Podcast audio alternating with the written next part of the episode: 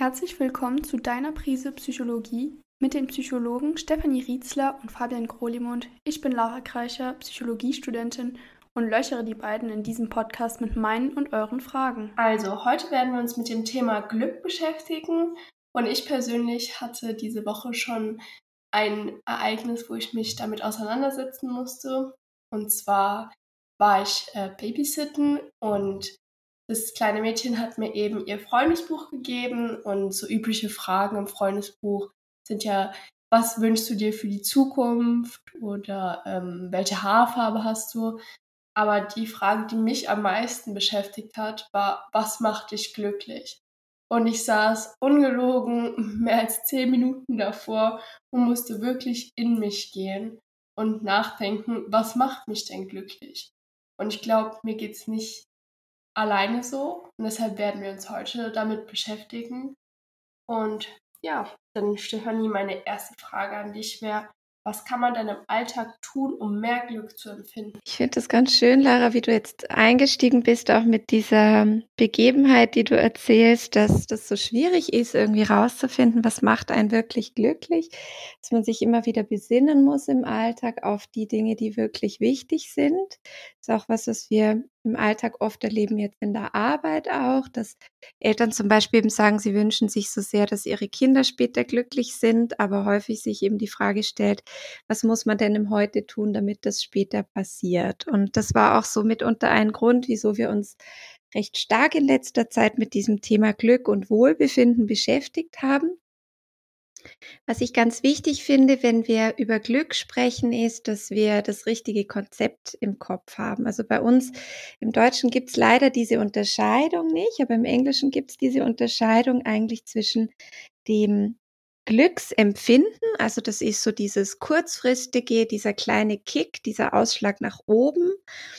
Und dann gibt es aber auch dieses längerfristige, das Wohlbefinden. Das heißt, das wäre so ein Grundton, den wir erreichen können, dass wir einfach zufrieden sind mit dem Leben, dass wir das als sinnvoll empfinden, dass wir viele gute Gefühle haben, uns da gut eingebettet fühlen. Und ich persönlich finde, und das ist auch das, was die Forschung zeigt, dass diese Zufriedenheit ähm, deutlich wichtiger ist eigentlich als diese kurzfristigen Ausschläge nach oben, dieses Glück. Aber ich würde äh, gerne auf deine Frage eingehen, eben danach, was kann man denn im Alltag tun, um das Gute, was da ist, zu mehren sozusagen. Und da können wir, wenn wir uns die Frage stellen, einen Blick werfen in die positive Psychologie. Das ist ja ein relativ neuer Forschungszweig, früher hat sich die Psychologie ja vor allem mit der Frage beschäftigt, was Menschen krank macht und was sie brauchen, damit sie geheilt werden können. Und dann gab es so diesen Umschwung auch in der Psychologie, dass man gesagt hat, man möchte sich jetzt mehr mit der Frage beschäftigen, was Menschen eigentlich gesund macht, was sie zufrieden macht, was sie brauchen, um ein glückliches Leben führen zu können. Und so ein Modell, was wir da nutzen können, auch für die Frage, was wir brauchen für mehr Wohlbefinden, ist das sogenannte sogenannte PERMA-Modell ähm, nach Martin Seligmann, ist ja so einer der berühmtesten positiven Psychologen, die heute noch leben. Und ähm, jedes von diesen Buchstaben im PERMA-Modell steht eigentlich für eine Säule des Wohlbefindens, an der wir auch ansetzen können, wenn wir sagen, wir möchten für uns selber, aber auch für unsere Familien, für unsere Partnerschaften zu mehr Wohlbefinden kommen. Und dieses P, das steht eben für Positive Emotion. Also wir können unser Wohlbefinden steigern, wenn wir ganz aktiv dafür sorgen, dass wir im Alltag angenehme Gefühle stärker wahrnehmen und denen mehr Raum geben. Also das können Gefühle sein wie Freude und Vergnügen, das kann Stolz sein, das kann Verbundenheit sein, das kann Hoffnung, Liebe, Dankbarkeit sein. Und da würde es vor allem darum gehen, dass wir mit einem achtsameren Blick durchs Leben gehen. Leider, das ist auch was, was die Forschung zeigt, ähm, ist unser Gehirn per Default eingestellt darauf, so diese negativen Erlebnisse ganz stark wahrzunehmen und denen viel Beachtung zu schenken. Man nennt das Negativity Bias. Und unser Gehirn ist relativ schlecht drin, positive Ereignisse so stark zu beachten und denen genügend Raum zu geben. Das heißt, wenn wir unser Wohlbefinden steigern möchten, dann können wir darauf achten, wirklich unseren Blick für das Positive im Alltag zu schärfen. Also beispielsweise, wenn ich jetzt ähm, am Morgen aufstehe, und ich kenne mich ja selber ganz gut, dann weiß ich, eins von meinen ersten Griffen ist der Griff nach dem Handy und man checkt vielleicht die Nachrichten oder guckt, wer auf Social Media geschrieben hat. Und das weiß ich zum Beispiel für mich persönlich, das ist jetzt so eine Gewohnheit, die mich eigentlich überhaupt nicht glücklich macht. Das ist einfach so was Standardmäßiges, was man tut, weil man sich das irgendwann mal so angewöhnt hat. Und das wäre zum Beispiel eine Sache, dass ich mir überlege, wie könnte ich positiv in den Tag starten? Und für mich ist das zum Beispiel, ich habe äh, vor dem Fenster direkt so einen großen Baum stehen, dass ich mir kurz Zeit nehme und rausschaue und ganz bewusst irgendwie in diesen Tag einsteige, mir auch bewusst mache, worauf ich mich heute besonders freue ich kann mir auch Fragen stellen wie, was würde den Tag heute für mich noch schöner machen? Das kann irgendwie sein, dass ich mir vielleicht vornehme, kurz jemanden anzurufen, mit dem ich schon lange nicht mehr gesprochen habe oder mir ganz bewusst Zeit zu nehmen, um meinen Kaffee zu trinken und einfach da nicht mich schon ablenken zu lassen von all den To-Dos, die heute anstehen. Ich kann aber auch, um positive Gefühle stärker wahrzunehmen, hm, wirklich mit offenen Augen durch die Welt gehen. Und zum Beispiel, wenn ich jetzt auf dem Weg zur Arbeit bin oder das Kind irgendwie in die Kita bringe oder in den Kindergarten, wirklich mal bewusst mit den Augen, mit den Ohren, mit allen Sinnen diesen Spaziergang zu begehen und zu schauen, was fällt mir denn angenehmes ins Auge? Scheint vielleicht die Sonne? Spüre ich die angenehm auf meiner Haut? Oder rieche ich vielleicht einen leckeren Duft, wenn ich an der Bäckerei vorbeigehe. Das sind so diese kleinen, kleinen Aspekte im Alltag, die, in denen man oft vorbeirennt, denen man wenig Beachtung schenkt. Aber wenn wir eben achtsamer durchs Leben gehen, das zeigt die Forschung auch, dann können wir eben auch unser Wohlbefinden positiv beeinflussen. Und dann gibt es aber auch so konkrete Übungen, zum Beispiel aus der positiven Psychologie, unter anderem die Was ist gut gelaufen Übung, dass ich mir beispielsweise am Abend, wenn ich im Bett liege, kurz vergegenwärtige, welche zum Beispiel drei Momente waren heute schön, sind gut gelaufen und dann kann ich mir überlegen, was ich persönlich dazu beigetragen habe. Und das ist wirklich noch schön zu sehen, wenn man diese Was ist gut gelaufen Übung ab und zu mal durchführt, dann kann man noch mal richtig in diesen guten Momenten schwelgen. Man merkt auch, wenn schlechte Phasen jetzt im Leben gerade da sind, äh, gibt es trotzdem schöne Momente. Und oftmals hilft man dem Gehirn dann eben auch dabei, diese positiven Momente wieder stärker wahrzunehmen. Und man kann die schönen Gefühle, die damit verknüpft sind, nochmal so in sich selber heraufbeschwören.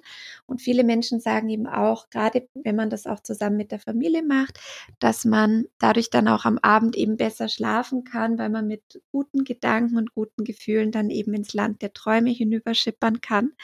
Also das wäre zum Beispiel so ein Bereich, dass ich ganz bewusst mir im Alltag Zeit nehme, um immer wieder achtsam zu sein, um meinen Blick auf das Gute zu lenken, um zu gucken, worauf freue ich mich und um ja einfach mit, mit einer gewissen Dankbarkeit auch auf den Tag zurückzublicken.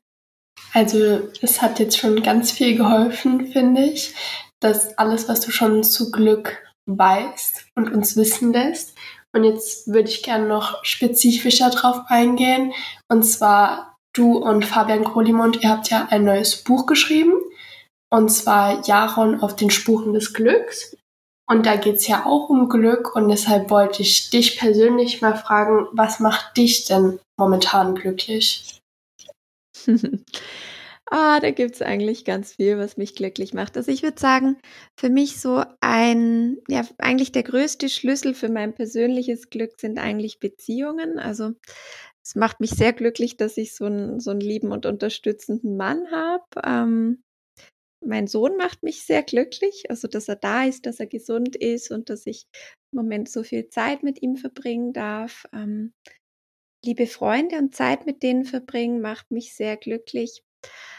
Die Arbeit macht mich glücklich. Also dass ich ja mit Fabian zusammenarbeiten kann, dass wir uns so gut verstehen, aber auch, dass ich wirklich, wenn ich an die Arbeit mich mache, den Eindruck habe, dass es sinnvoll, was wir da tun dürfen und ja, dass wir immer wieder auch erfahren dürfen und hören dürfen von Menschen, dass die Dinge, die wir tun, seien es jetzt die Bücher oder die Videos oder auch die Seminare, Weiterbildung, wirklich zum Teil auch eine Veränderung in der Familie ergeben, dass Familien uns schreiben, dass sie enger zusammenrücken, dass es ein bisschen einfacher geht. Das, ja, würde ich sagen, das macht mich sehr glücklich und zufrieden.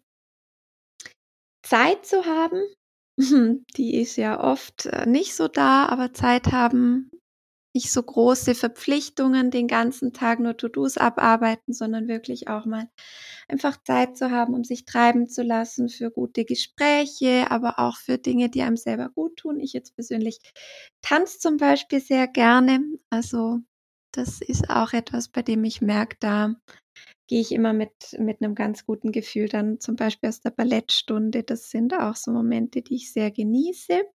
Und das Schreiben, das Schreiben, das macht mich sehr zufrieden. Also gerade auch mit Fabian zusammen ist auch schon was, was ich eigentlich seit, ja, seit den Kindertagen so unheimlich gerne mache. Eigentlich so eine Leidenschaft, die ich ja mein ganzes Leben lang eigentlich so beibehalten habe und würde ich sagen, die ist immer mehr gewachsen und schön, dass die jetzt eben auch im beruflichen Kontext so Platz findet. Ja, das würde ich sagen. Und äh, zum Teil wirklich auch das Wetter. Also wenn die Sonne scheint oder am Meer zu sein, das finde ich, das ist auch immer einfach so, sind so Momente, die nochmal so das Tüpfelchen auf dem i sozusagen sind. Ja. Wie ist das bei dir? Also bei dem Wetter kann ich sehr zustimmen. Mich macht definitiv auch das Wetter glücklich. Und wie gesagt, ich musste mich eben die Woche sehr damit auseinandersetzen, mit dem Freundebuch. Und ähm, ich glaube, gutes Essen ist definitiv ein großer Punkt, der mich glücklich macht. Und zu meinem Freund und meinen Katzen heimkommen. Also wenn ich lange weg war oder lange an der Uni war, dann freue ich mich immer wieder heimzukommen. Und ich glaube, das ist wirklich auch für die Lebensqualität sehr gut. Mhm.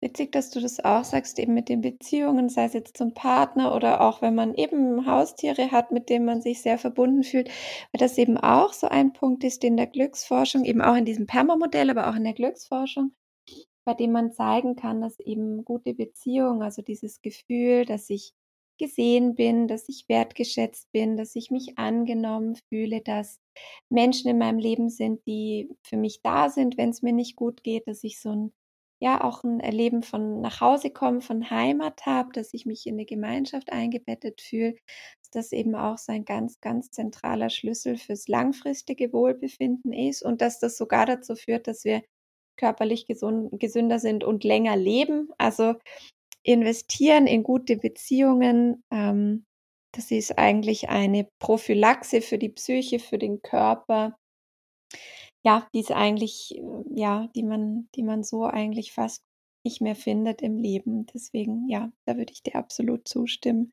Gute Beziehungen sind so eine ganz wichtige, ganz wichtige Säule eigentlich vom Wohlbefinden für uns alle. Du hast ja gerade über die Beziehungen gesprochen und dann würde ich mal zu eurem neuen Buch einleiten und zwar zum Jaron-Buch und zwar, da geht es ja auch um Beziehungen. Kannst du denn vielleicht mal hier genauer erklären, wie Glück und Beziehungen in eurem neuen Buch zusammenspielen? Ja, also im Zentrum unseres neuen Buches steht der junge Fuchs Jaron. Er ist der Sohn des Bürgermeisters und er macht in der Zeit, in der wir ihn begleiten im Buch, eine relativ schwierige Phase in seinem Leben durch. Sein Vater, der ist schwer beschäftigt, der hat wenig Raum, um sich mit ihm auseinanderzusetzen. Er hat sehr klare Vorstellungen davon, wie sein Sohn sein sollte und was er von ihm erwartet. Also er hätte gerne einen Jungen, der sich durchsetzen kann, der gut im Fußball ist, so ein Sportass, der in der Schule brilliert, gute Leistungen nach Hause bringt. Und der Jaron, der spürt aber, dass er diesen Erwartungen nur schwer gerecht werden kann. Also er spürt für sich, dass Fußball, das macht ihm eigentlich keinen Spaß. Er ist da auch nicht besonders gut drin. Er merkt auch, der beste Freund David, mit dem er auch in die Klasse und ins Fußball geht, der wendet sich immer mehr von ihm ab weil der seit neuestem eben mit zwei Jungs zusammenhängt, die ihm immer wieder das Leben schwer machen. Und Jaron erlebt sich doch als recht einsam, als recht zurückgewiesen. Und wie es der Zufall so will, in seiner Klasse wird zum neuen Schuljahr ein Projekt eingeläutet. Also die Tierkinder sollen jeweils eine Projektarbeit bearbeiten über die nächsten Monate und unser kleiner Jaron, der bleibt übrig, er findet keine Gruppe und wird dann von der strengen Lehrerin Frau Lux in eine Mädchengruppe gesteckt mit dem Hasenmädchen Lotte, der Bärin Frieda und der Ente Merle. Und sie sind sich lange nicht ganz einig, was sie denn als Projektthema sich vornehmen wollen und das Hasenmädchen Lotte schlägt dann Glück vor und so begeben sich dann die Tierkinder eben gemeinsam auf die Suche nach dem Glück.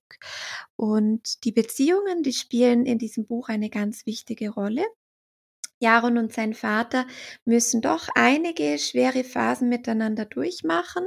Jaron beginnt durch die Freundschaft mit den Mädchen immer mehr zu sich selber zu kommen, auch herauszufinden, was ihm im Leben wichtig ist. Er beginnt sich auch ein Stück weit aufzulehnen gegen diese sehr starren Erwartungen, die sein Vater hat, droht aber auch immer wieder an diesen Wünschen, die sein Vater hat und diesen sehr klaren Erwartungen zu zerbrechen. Und das ist so ein Handlungsstrang in der Geschichte, dass Vater und Sohn lernen müssen, einander zu akzeptieren, dass der Vater auch lernt, seinen Sohn wieder besser anzunehmen, ihm seine Liebe zu zeigen. Und auf der anderen Seite eben auch gibt es noch andere Handlungsstränge, die Freundschaft zwischen ähm, dem jungen Fuchs und eben dieser Mädchenklicke.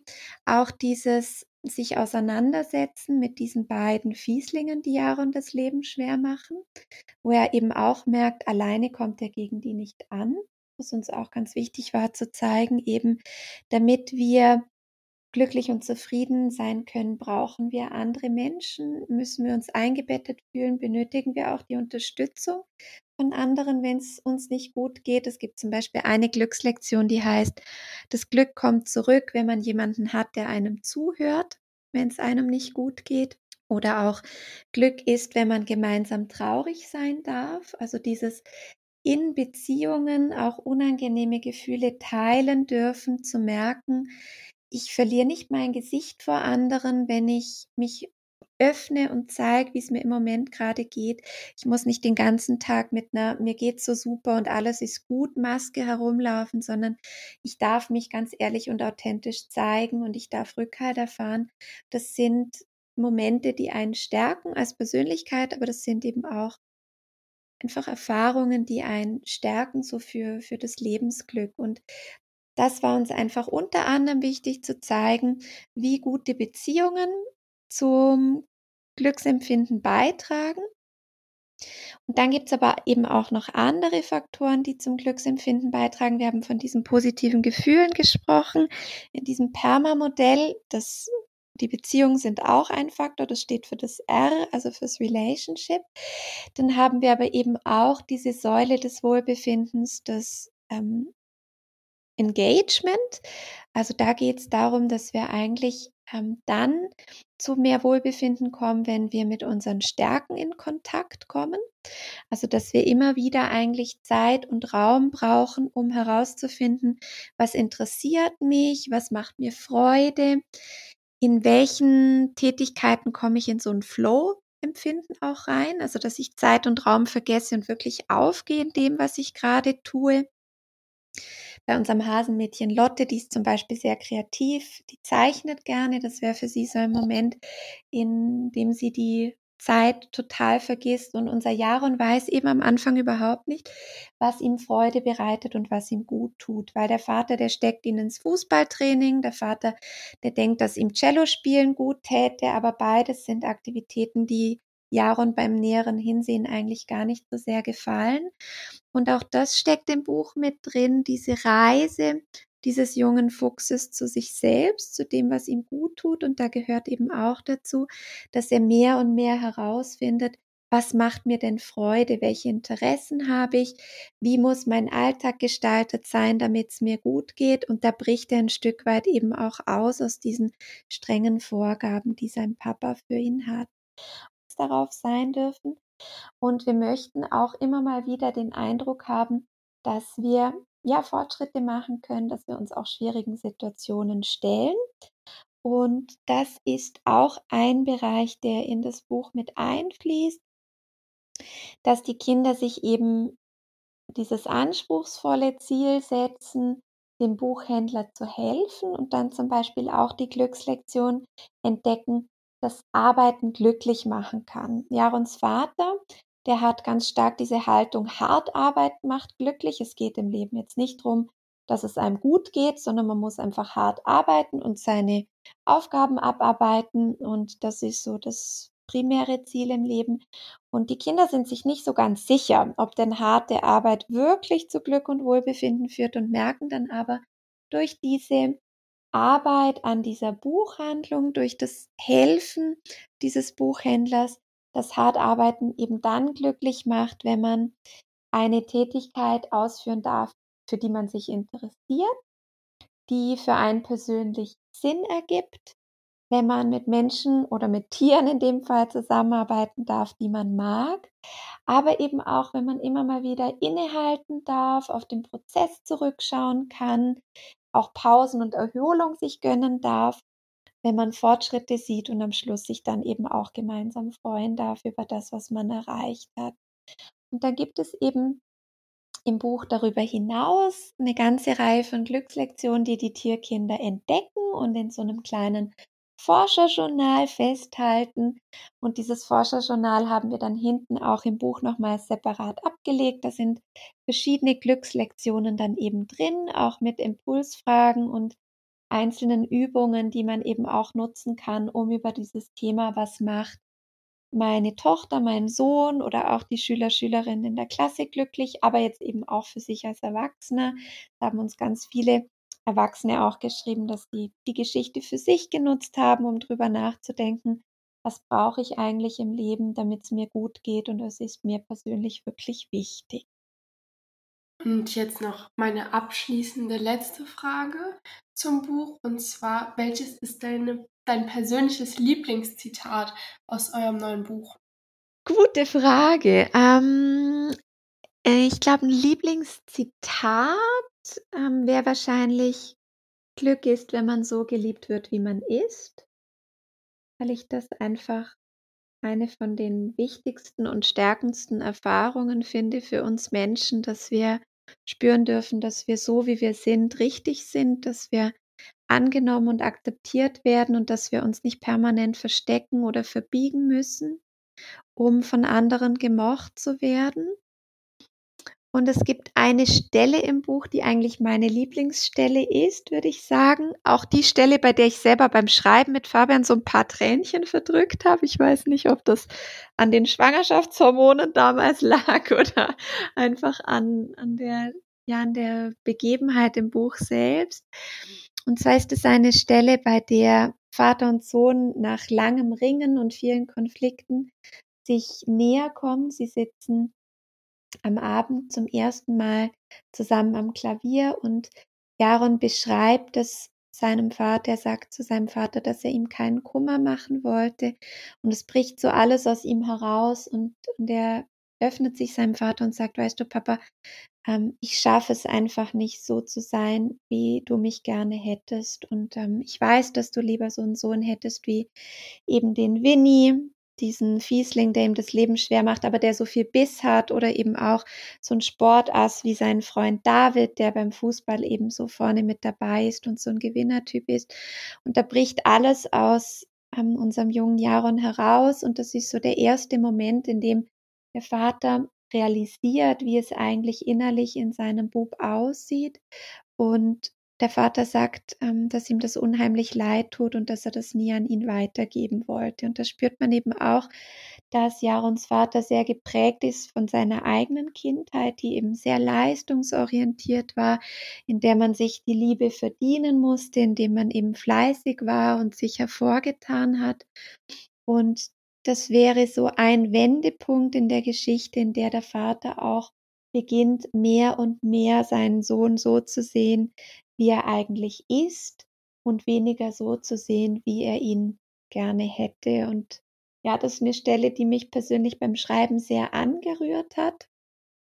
Jetzt weniger, weil ich das von Seiten meiner Eltern selber so erlebt habe, sondern einfach, weil das so eine Erfahrung ist, die wir auch in unserem Umfeld, Fabian und ich, immer mal wieder hören und eben auch sehen und zum Teil auch mit Klienten immer wieder ähm, so beschrieben bekommen haben.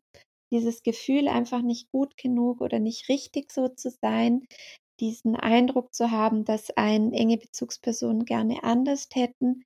Und ja, diese Auflösung, die hat mich beim Schreiben auch während der Geschichte doch sehr bewegt. Und dieses Zitat dann eben Glück ist, wenn man so geliebt wird, wie man ist, das ist ein Zitat, was am Ende Jarons Papa beisteuert. Also so langsam gehen wir von der Zeit her auf Weihnachten zu, was für viele ja viel Stress und Hektik im Alltag bedeutet. Und nun ist meine Frage, was kann man dann im Alltag machen, damit man eben seine Glücksrituale nicht vergisst? Ja, also ich denke auch, was du sagst, dieses sich besinnen auf diese Momente, die einen glücklich machen und sich bewusst auch Zeit zu nehmen dafür, das ist nicht nur vor Weihnachten, sondern allgemein finde ich im Alltag recht schwierig, das geht immer wieder verloren. Ähm, aber wenn wir dort einen Blick werfen, auch wieder so in den Bereich eigentlich der Verhaltensforschung, dann können wir uns diese Ergebnisse auch zunutze machen, um glücklicher zu werden. Ähm, ein Bereich wäre zum Beispiel, dass wir so kleine, man nennt das Micro-Habits, also Mikrogewohnheiten aufbauen. Es gibt auch ein Buch davon von Brian Jeffrey Falk. Und er stellt eigentlich zwei Möglichkeiten vor, die uns dabei helfen können, Gewohnheiten im Alltag zu etablieren. Und der eine Weg wäre das sogenannte Zurückskalieren. Das heißt, ich mache weniger von dem, was ich mir vorgenommen habe. Zum Beispiel, wenn ich jetzt sage, ja, ich möchte im Alltag zum Beispiel achtsamer werden, aber es gelingt mir nicht, mm, ein Achtsamkeitsritual jetzt einzuführen und zum Beispiel irgendwie 20 Minuten am Tag zu meditieren, könnte ich sagen, okay, ich nehme wirklich nur so einen kleinen Teil davon und schaue zum Beispiel, dass ich am Morgen, wenn ich aufstehe, mir einfach ganz kurz Zeit nehme, um drei Atemzüge ganz bewusst zu betrachten und mich ganz auf meinen Atem zu fokussieren, anstatt mir irgendwie eben vorzunehmen, 20 Minuten zu meditieren und dann immer frustriert zu sein, wenn das nicht geht. Das heißt wirklich die Einheiten kleiner zu machen. Und die zweite Möglichkeit wäre, dass ich, ähm, wenn ich jetzt einen ganzen Handlungsablauf habe, dass ich nicht den ganzen Handlungsablauf planen, sondern dass ich wirklich nur den ersten Schritt tue. Also wenn ich mir zum Beispiel vornehme, in Zukunft häufiger zu meditieren, dass ich nicht sage, ich äh, meditiere jetzt eine halbe Stunde oder ich mache jetzt äh, 30 Minuten Yoga, sondern dass ich zum Beispiel sage, ich nehme mir nur vor, mal die Meditations-CD zu starten.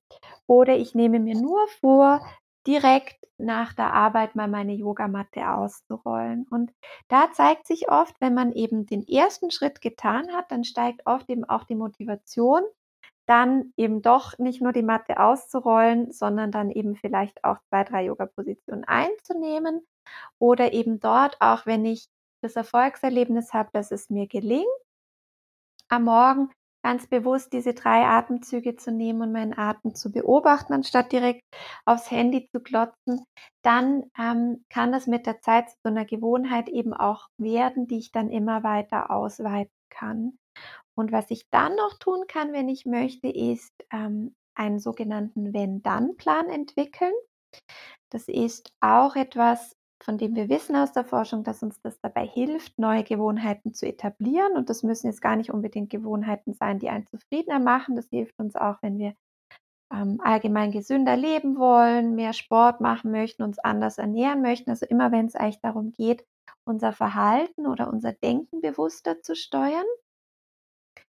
Und dieser Wenn-Teil, der ist immer verbunden mit einer Situation und der Dann-Teil ist verbunden mit einer konkreten Handlung. Und da könnte ich mir zum Beispiel einen Wenn-Dann-Plan überlegen, wie immer, wenn ich abends ins Bett gehe, dann schwelge ich noch kurz in den schönen Erinnerungen des Tages. Oder immer, wenn ich mir am Nachmittag meine Tasse Kaffee mache, dann nehme ich mir fünf Minuten Zeit, um die ganz bewusst zu trinken und auf den Geschmack zu achten. Oder immer, wenn ich im Alltag einen Leerlauf habe, dann schicke ich eine kurze Nachricht an einen lieben Menschen, bei dem ich mich schon lange nicht mehr gemeldet habe, wenn es jetzt darum geht, zum Beispiel Beziehungen zu pflegen. Oder wenn es darum ginge, schöne Momente zu sammeln, könnte ich zum Beispiel auch sagen, immer wenn ich etwas ganz Schönes sehe, was mich sehr freut, dann ähm, mache ich ein kleines Foto davon und teile es zum Beispiel mit meiner Partner, meiner Partnerin oder im Familienchat. Auch ganz schön, ähm, so kleine Rituale, die einfach den Blick auf das Gute und Schöne lenken. Und diese Wenn-Dann-Pläne, die können eben dabei helfen, dann wirklich auch gewisse Vorhaben in die Tat umzusetzen. Was ich da einfach immer noch wichtig finde, ist, dass man diese Suche nach dem Glück nicht so verkrampft angeht, also nicht einen Eindruck hat, ich muss jetzt einfach X von diesen Ritualen etablieren und dann geht es mir besser, weil diese Rituale, die sollen auch nicht zu einer lästigen Pflicht bekommen, weil dann bringen sie nichts mehr, sondern dass man immer mal wieder einfach versucht, bewusst innezuhalten, ähm, schaut, was sich im Alltag einem ja entgegenneigt sozusagen an Gutem und Schönem und dass man vielleicht auch schaut, ähm, was möchte ich wiederbeleben. Du hast vorhin gesagt, dir ist es so schwer gefallen, auf die Frage, was macht mich glücklich, eine Antwort zu finden. Manchmal sind es eben kleine Rituale, eben dieses Gute und Schöne entdecken. Manchmal ist es sich Zeit zu nehmen für schöne Beziehungen. Manchmal ist es aber auch wirklich Tätigkeiten wieder zu entdecken, die einem früher Spaß gemacht haben und die man verloren hat.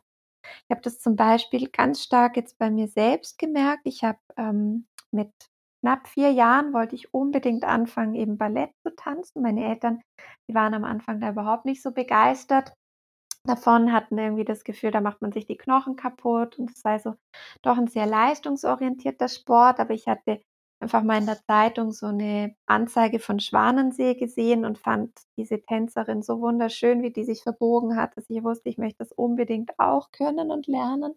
Und habe dann viele, viele Jahre äh, Ballett gemacht und während des Studiums dann aus finanziellen Gründen aufgehört, was mir einfach zu teuer war.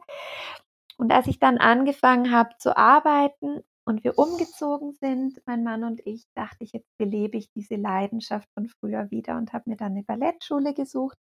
War am Anfang dann wirklich auch in so einer Seniorinnengruppe, weil ich wollte mich nicht überfordern und habe dort gemerkt, dass ganz, ganz viel von dieser alten Liebe zum Tanz äh, immer noch da ist. Und das war so ein wunderschönes Gefühl, das wieder zu beleben. Und das zeigt sich eben oft, dass wenn man so alte Interessen oder alte Hobbys wiederbelebt, die einen, einem als Kind oder als Jugendlicher Spaß gemacht haben oder die einen so mit Vergnügen gefüllt haben, dann kann das auch etwas sein, was dieses Unbeschwerte und Leichte auch als Erwachsene wieder in den Alltag zurückbringt. So ein anderes Beispiel. Ich weiß noch, dass wir früher als Kinder im Urlaub immer ähm, Trampolin hüpfen durften. Also auf so einem riesen Trampolin. Da gab es so eine kleine, so einen kleinen Platz, auf dem diese Riesentrampolins waren und dann konnte man so ein Ticket kaufen. Ich weiß noch, das waren für mich so, so unglaublich äh, tolle Momente irgendwie da auf diesem Trampolin. Dieses Gefühl, wenn man da hoch in die Luft gewirbelt wird und ähm, ja, einfach so diese Aufregung, die damit verbunden war. Und ähm, als jetzt mein Neffe alt genug wurde, um Trampolin zu hüpfen, sind wir dann öfter eben mal wirklich auch auf so ein großes Trampolin gegangen. Ich habe einfach so gemerkt, da kommt diese, diese kindliche Leichtigkeit und diese Freude und dieses Vergnügen wieder zurück. Und das kann manchmal auch noch ein Weg sein, gerade wenn man den Eindruck hat, ja, es, es fehlt mir so an Leichtigkeit, dass man überlegt, gibt es denn bestimmte Leidenschaften, Interessen, Hobbys aus der Kindheit, die man nochmal wieder beleben möchte. Gibt sowas bei dir, Lara? Also wenn ich jetzt so nachdenke, das mit dem Trampolin, das kenne ich auch. Und das hatte ich auch tatsächlich letzte Woche nochmal. weil mein Freund sehr sportlich ist, nicht wie ich. Und ähm, wir sind in ein Trampolin gegangen vom Unisport und ich habe früher viel geturnt und da habe ich das auch nochmal gespürt, tatsächlich. Hätte ich nicht gedacht. Es lässt uns alle nochmal kurz Kind sein und das lässt natürlich auch das Glück in uns aufsprudeln. Ja, es gibt ja auch diesen Spruch, es ist nie zu spät für eine glückliche Kindheit. Also da gehört das ein Stück weit vielleicht auch dazu, dass man ja diese, diese kindliche Leichtigkeit ab und zu sich nochmal in den Alltag holt. Das finde ich eigentlich auch einen schönen Gedanken so zum Thema Wohlbefinden oder Glück. Mhm. Genau. Was mir zum Abschluss wichtig wäre, einfach noch zu ergänzen zum Thema Wohlbefinden und Glück. Es gibt im Moment ähm, zum Teil in diesen Selbsthilfebüchern oder auch Ratgeberliteratur ein wenig den Trend zu sagen, alles ist machbar, wenn man nur das richtige Mindset hat. Also wenn man nur eben seinen Blick ganz konsequent auf das Gute und Schöne richtet und die richtigen konstruktiven Gedanken denkt, dann muss es einem automatisch gut gehen. Und das heißt im Umkehrschluss aber auch, wenn es mir schlecht geht im Leben, wenn ich zum Beispiel an Depressionen leide oder anderen psychischen Auffälligkeiten, dann ist das sozusagen meine eigene Schuld. Und das finde ich wichtig, dass man sich da deutlich davon distanziert und eben auch weiß, das Glücksempfinden hat zu einem Teil schon etwas mit Gewohnheiten zu tun, mit Gewohnheiten im Denken, mit Gewohnheiten im Handeln. Aber das Glücksempfinden hängt eben auch davon ab, mit welcher Ausstattung wir auf die Welt kommen. Also ein Teil von unserem Glücksempfinden ist einfach genetisch auch bedingt, auch durch Temperamentsunterschiede bedingt. Also da gibt es Studien, die zeigen, dass etwa 50 Prozent, manche Studien sogar bis zu 80 Prozent von diesem individuellen Niveau an, an Wohlbefinden genetisch ähm, vorbestimmt ist sozusagen. Und dann gibt es eben auch immer noch einen großen Anteil, den die Lebensumstände ausmachen. Also wenn ich beispielsweise eben eine schwierige Kindheit hatte, wenn ich ähm, einen geliebten Menschen verloren habe, wenn ich ähm, ja vielleicht auch mich um jemanden kümmern muss, der pflegebedürftig ist, wenn ich wenig Zeit habe für mich selber, dann fällt es natürlich deutlich schwerer, ähm, für das eigene Glück einzustehen oder auch wenn ich finanziell immer so in Engpässen stecke und eigentlich jeden Tag mir Sorgen drum machen muss, ob ich mich und zum Beispiel die Kinder noch verpflegen kann, dann fällt es mir viel, viel schwerer, natürlich das Glück im Alltag zu suchen und auch zu finden. Das heißt, ich finde, da müssen wir auch immer sehr achtsam sein zu sagen, es gibt einen Teil, den kann ich nicht beeinflussen. Das heißt, dieses jeder ist seines eigenen Glückes Schmied, das stimmt einfach nicht so ganz, weil nicht jeder mit demselben, ja, mit derselben Umwelt ausgestattet ist und auch nicht jeder mit demselben Naturell sozusagen geboren wird. Aber dann gibt es einfach einen Teil und der ist auch nicht verschwindend gering, sondern der ist eben auch noch da und das sind diese Gewohnheiten im Denken und im Handeln, ähm, mit denen wir eben das Wohlbefinden bewusst beeinflussen können. Aber diese Machbarkeitsillusion im Sinne von alles ist nur eine Frage des richtigen Denkstils, das finde ich sehr, sehr gefährlich.